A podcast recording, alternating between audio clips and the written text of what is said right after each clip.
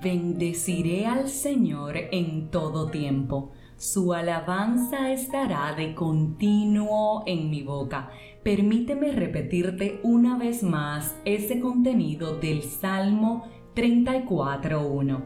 Bendeciré al Señor en todo todo tiempo. Su alabanza estará de continuo en mi boca.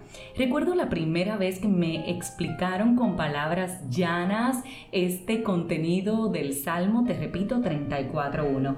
Y recuerdo que me explicaban que cuando esté triste, debo alabar al Señor que cuando esté contenta debo alabar al Señor, que cuando esté atravesando por una situación difícil debo alabar al Señor, que si estoy preocupada ponga alabanzas y con mi boca alabe al Señor, que si me siento nerviosa, agobiada, estresada, adivina, Correcto.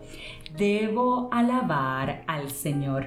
No entendía en qué consistía esto hasta que nuevamente me reiteraron. Simplemente empieza a decirle cosas bonitas a tu Dios, cosas bonitas a tu Padre, especialmente en los momentos en que simplemente no tengas idea de qué hacer.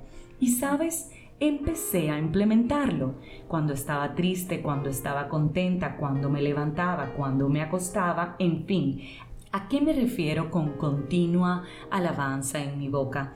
Es cuando te levantas decir, Padre, gracias por este día, te alabo, te bendigo, te exalto, tú eres mi Señor, mi Salvador, no hay absolutamente nadie como tú.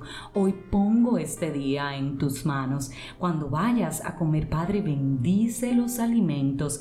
Gracias por concedérmelos. Gracias por ser un Padre bondadoso, por ser un Padre bueno, por ser un Padre justo, por ser un Padre que le concede alimento a sus hijos, que cuando estás preocupado o preocupada, agobiada, estresada, no sepas qué hacer, te detengas y digas, Padre, en este momento te alabo, Padre, en este momento te exalto, Padre, en este momento te glorifico, no sé qué voy a hacer, pero en tu palabra dices que te bendeciré en todo tiempo y que tu alabanza continuamente estará en mi boca, así que en este momento yo me pongo en tus manos, me detengo para alabarte, para glorificarte y para decirte que aún en medio de esta tribulación, mi confianza está en ti. Desde mi experiencia estrictamente personal, quiero decirte que desde que hice este Salmo 34.1 como mío, mi realidad ha cambiado, porque en toda circunstancia, aun cuando a veces lo olvido, desde que alabo y glorifico el nombre del Señor, todo cambia.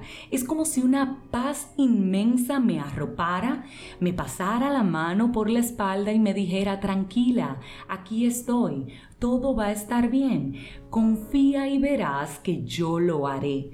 Quiero regalarte entonces en este día esta pócima mágica que va a cambiar tu situación aún en medio del problema, te hará sentir en paz. Hoy quiero invitarte a que lo pruebes, a que hagas realidad el Salmo 34.1 y a que bendigas el nombre del Señor en todo tiempo, en toda circunstancia y bajo toda situación le alabes, porque te puedo asegurar que tanto tú pensamientos como tus sentimientos se van a sintonizar con el cielo y tu actitud va a cambiar.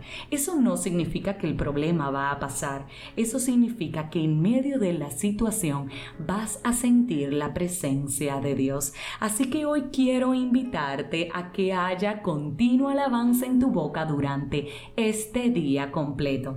Te vas a acordar de este episodio porque te sentirás totalmente distinto. Si no sabes cómo hacerlo, empieza simplemente diciéndole, Padre, te alabo, te glorifico, te exalto, tú eres un Dios bueno, un Dios justo.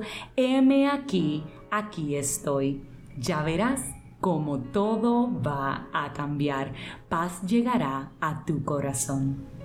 Si este mensaje edificó tu vida, suscríbete, compártelo, pero como de costumbre, te espero mañana en este tu podcast 5 minutos de fe.